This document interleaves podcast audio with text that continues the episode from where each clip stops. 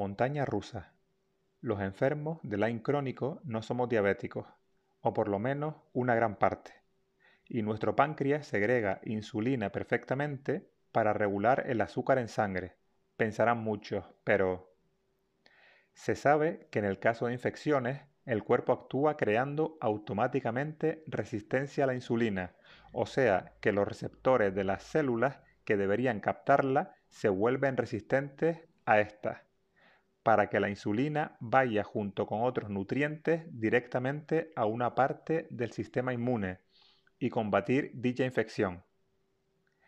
El estrés a que se somete el cuerpo por nuestras infecciones crónicas también hace que se eleve el cortisol, con sus consecuencias a la larga. La propia inflamación causada por las infecciones crónicas, reacciones autoinmunes y posible desregulación de la flora intestinal también crea inflamación crónica de bajo grado, metainflamación, con la, con la consiguiente resistencia de los receptores periféricos a la insulina.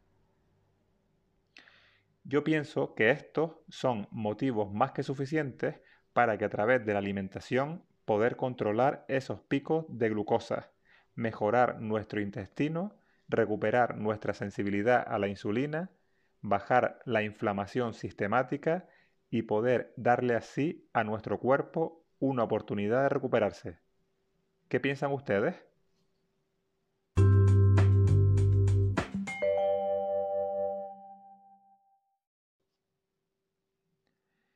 Algo que me parece muy interesante son los efectos de cada comida en nuestro organismo, y sé que se pueden confundir con los propios síntomas de la enfermedad de Lyme, pero hay muchos que varían antes, después de nuestra ingesta de comida.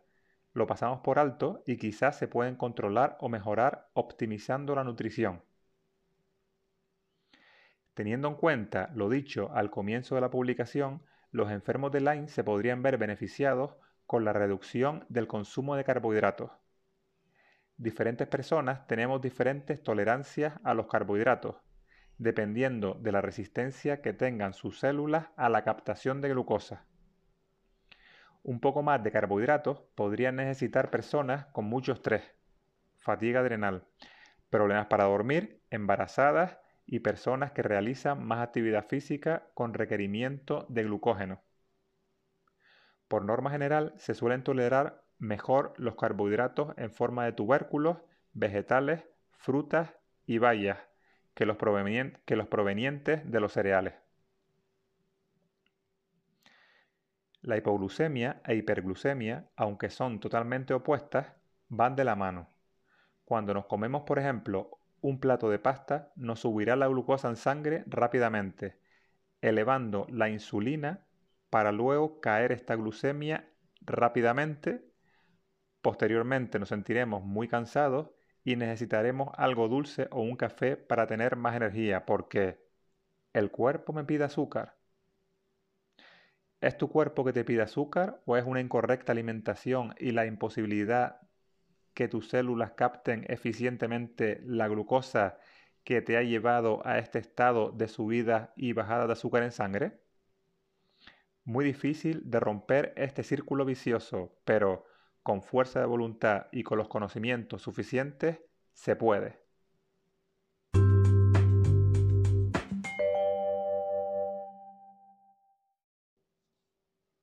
Signos de hipoglucemia. Aumento de energía tras cada comida. Ganas de comer dulces entre comidas irritación y o temblores cuando tardas en comer o pierdes una comida. Necesidad de cafeína o azúcar para tener energía. Mala memoria. Signos de insulina alta. Cansado después de cada comida. Cansancio general. Siempre hambriento.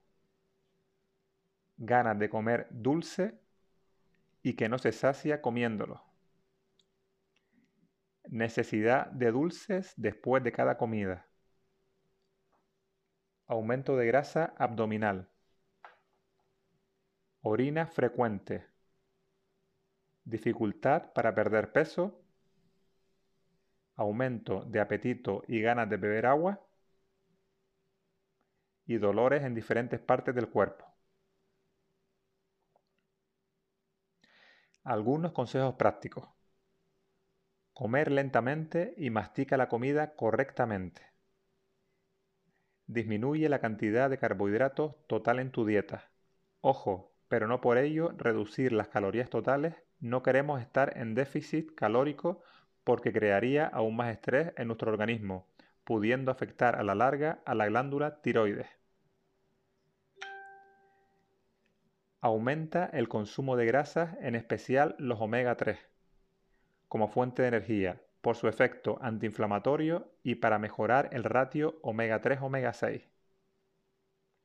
Come suficientes proteínas, sobre todo con el desayuno, de esa forma estaremos más saciados y sin crear grandes picos de insulina.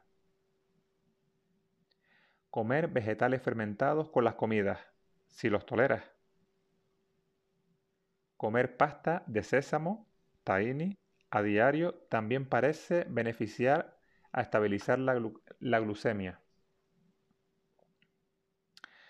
Algunos suplementos como la canela, el hongo maitake, melón amargo, cromo, vanadio, ácido alfa-lipoico, vitamina 3, 6 y zinc parece ayudar a regular la glucosa en sangre mejorando los receptores celulares de la insulina. Pero claro que la base es la alimentación. Estos solo son herramientas a probar en el caso de que la alimentación no sea suficiente.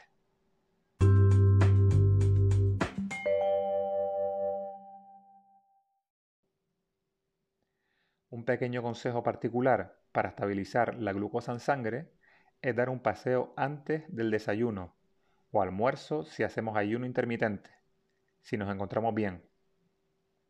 El deporte moderado, claro está, es otra excelente herramienta si lo podemos tolerar. El comer las comidas más ricas en grasas saludables y proteínas durante el día, desayuno almuerzo, evitará o reducirá esos bajones de energía para estar más productivos durante ese periodo y dejar la comida más rica en carbohidratos para la cena y así poder utilizar esa bajada de energía tras la ingesta para que nos ayude a descansar mejor, más un suplemento de triptófano si tenemos problemas con el sueño, por ejemplo, les podría ayudar. A por ello.